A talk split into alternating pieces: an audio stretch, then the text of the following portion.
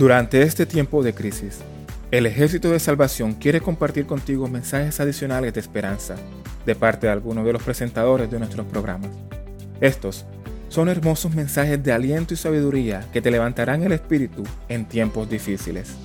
El Señor te bendiga.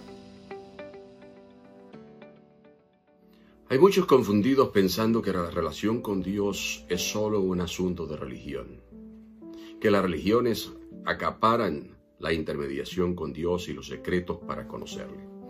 Sin embargo, Dios ya hablaba al humano antes de que existieran instituciones religiosas. Al principio Dios facilitó un diálogo cara a cara. Entonces nos revelamos, perdimos el privilegio, se perdió el contacto directo y hacíamos lo que queríamos. Entonces Dios se enojó, Dios destruyó, pero Dios salvó a Noé. Luego nos multiplicamos y nos corrompimos de nuevo. Y Dios habló entonces a Abraham. Prometió bendecirlo a él y a su descendencia. Y Dios quiso hablar a través de ellos. Ellos debían ser un modelo para el mundo. Pero al final también se corrompieron, entonces Dios habló nuevamente, esta vez a través de Jesucristo y nos dice que nos ama a pesar de todo. Y aún así no le creímos. Matamos al mensajero. No nos gustó el mensaje.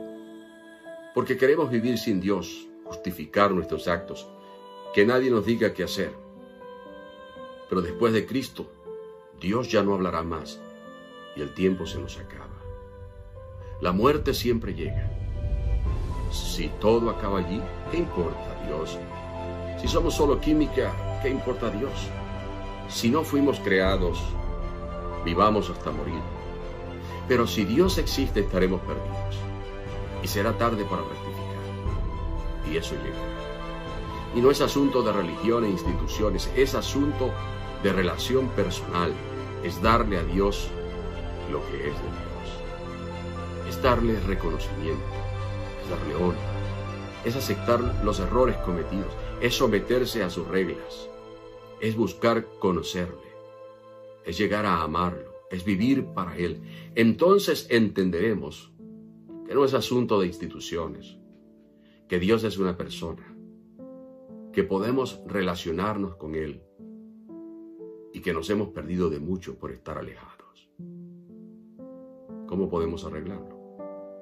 La Biblia dice que Dios, habiendo hablado de muchas formas y maneras por los profetas, en los últimos tiempos nos ha hablado por su Hijo. Entonces debemos escuchar al último mensajero de Dios.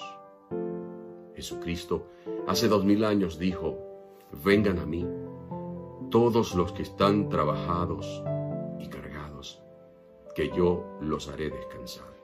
Lleven mi yugo sobre ustedes y aprendan de mí, que soy manso y humilde de corazón, y hallarán descanso para sus almas. La Biblia dice que aquí, hoy es el día aceptable, hoy es el día de salvación. Si oyes hoy su voz, no endurezcas tu corazón. De manera que para relacionarte con Dios no necesitas practicar rituales confusos, o mecánicos. No necesitas entrar a un templo majestuoso. Necesitas un único intermediario, Jesucristo. Él afirmó, yo soy el camino, la verdad y la vida. Nadie viene al Padre sino por mí. Entonces, ¿qué se debe hacer? Jesucristo dijo, yo estoy a la puerta y llamo. Si alguno oye mi voz y abre la puerta, yo entro de manera que si no lo has hecho, pero quieres, abre la puerta de tu corazón ahora. La Biblia dice que Dios no desprecia un corazón contrito y humilde. Que Dios no oye tampoco a los pecadores, pero que si alguno es temeroso y se aparta, alcanzará misericordia. Por eso allí donde estás, pídele a Dios que te ayude a despejar tus dudas, a conocerlo y a vivir una vida agradable a Él. Si lo haces, nunca te arrepentirás. Dios te bendiga.